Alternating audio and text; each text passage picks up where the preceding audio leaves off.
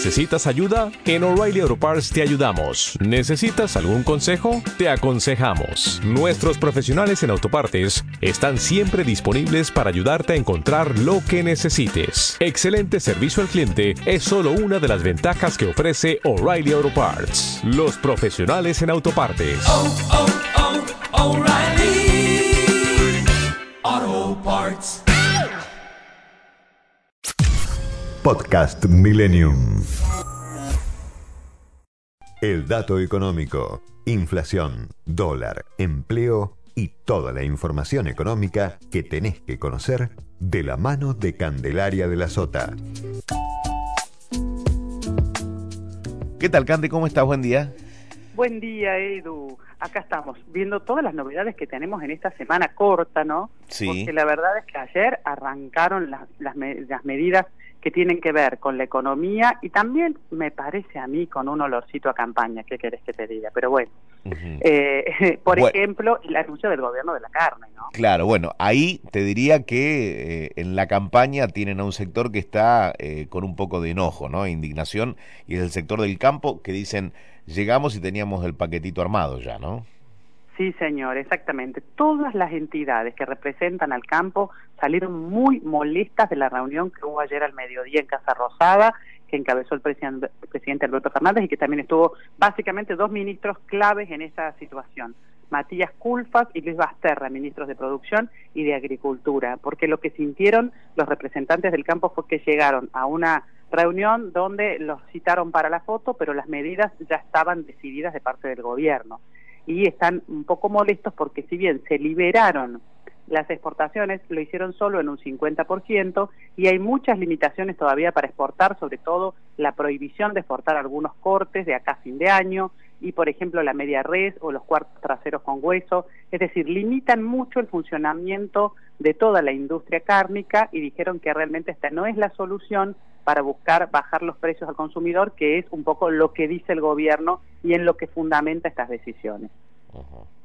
La Bien. verdad es que se quejaron mucho y anuncian medidas, aunque todavía no está claro si va a haber un paro o qué tipo de medidas para quejarse, pero bueno, mientras tanto el gobierno tomó estas, estas decisiones de que se liberaron, vos podés exportar desde acá hasta el fines de agosto el 50% de lo que exportabas en promedio durante los meses del año pasado.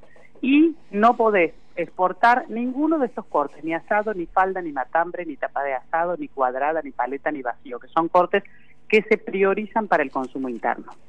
Ahora, ¿se sabe cuánto pierde el Estado en materia de, dólares que no ingresan? Es, muy buena tu pregunta. Es un cálculo que seguramente están haciendo en el Ministerio de Economía porque la pérdida por las retenciones que le cobran a los exportadores obviamente va a impactar en la recaudación, que viene muy bien. Pero evidentemente el gobierno cree, o por lo menos el ala del gobierno vinculada a la producción y a la agroindustria cree que es la manera de hacer que el, eh, el sector de la carne baje los precios.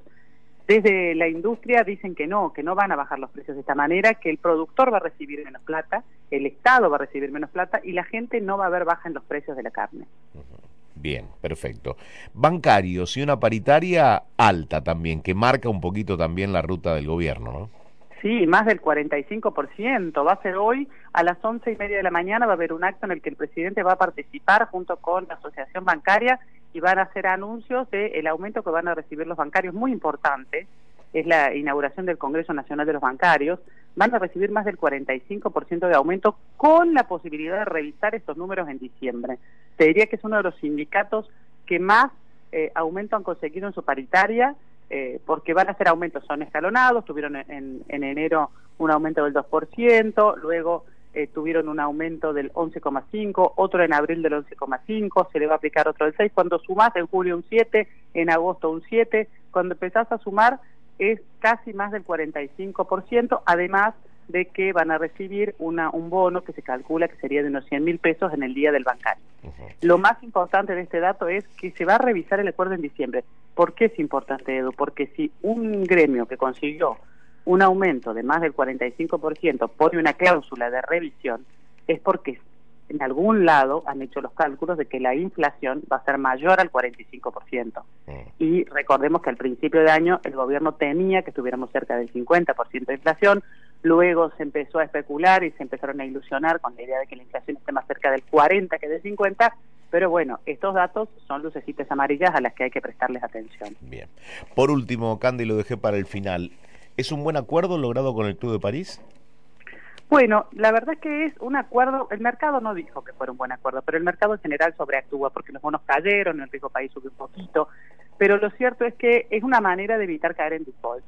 Cuando el gobierno decide pagar estos 430 millones de dólares al Club de París y no pagar los 2.400 que tendríamos que estar pagando, logra patear para adelante eh, para el año que viene estos 2.000 millones de dólares y evita eh, caer en default. Pero la verdad es que lo que hace es poco se le puede llegar a ser una bola de nieve, ¿no? Porque también está pateando algo que ayudaría a llegar a un acuerdo con Bien. el Fondo Monetario Internacional. Por lo tanto, debe ser por eso y porque esperaban medidas un poco más fuertes y anuncios más contundentes que ayer el mercado no reaccionó bien. Muy bien, completito. Cande, muchísimas gracias. Mañana volvemos a encontrarnos. Hasta mañana, Edu, como siempre, un placer. Podcast Millennium.